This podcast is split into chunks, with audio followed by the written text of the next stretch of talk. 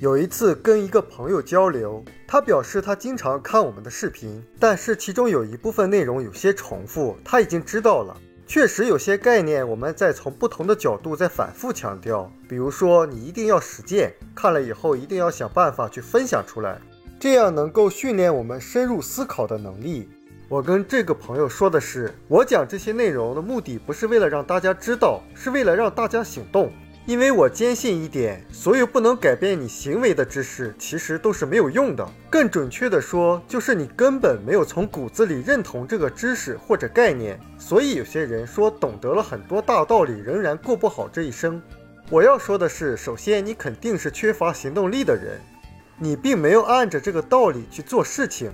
但另外一点，实际上你根本就没有懂得这个道理，只是停留在知道而已。因为你没有在现实的生活中、工作中运用学到的知识，所以从本质上来说，你并没有真正理解和掌握它。所以很多人只是以为自己知道了或者掌握了一个知识，实际上你并没有从骨子里面去认同。就像很多人会惋惜自己错过的机会，说自己当初也知道，但实际上他们并不知道。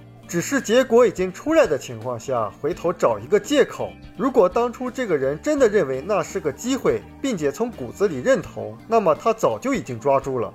所以，我们对一个概念的理解，不要停留在知道这个层面上，一定要深入的思考，去理解，去行动。就像我们前面也提到过关于概率的知识。如果你真正学习了，真正理解了，就会发现很多人就不会再去买彩票了，因为你真正明白了概率以后，就会知道彩票是多么侮辱一个人智商的一种商品。这件事情就说明什么？还有非常多的人，他相信自己能够成为少之又少、少到可以忽略不计的那个幸运儿之一。其实，在某种程度上，这也算是一种自欺欺人。因为如果你相信那种极低概率的事情能够在你身上发生的话，那可能你都不会出门了。因为出门遇到车祸的概率是远远高于中彩票大奖的概率的。你去看一下每年中国因为车祸死亡的人数，再看一看中彩票大奖的人数。当然了，如果你真的努力去成长，然后去行动。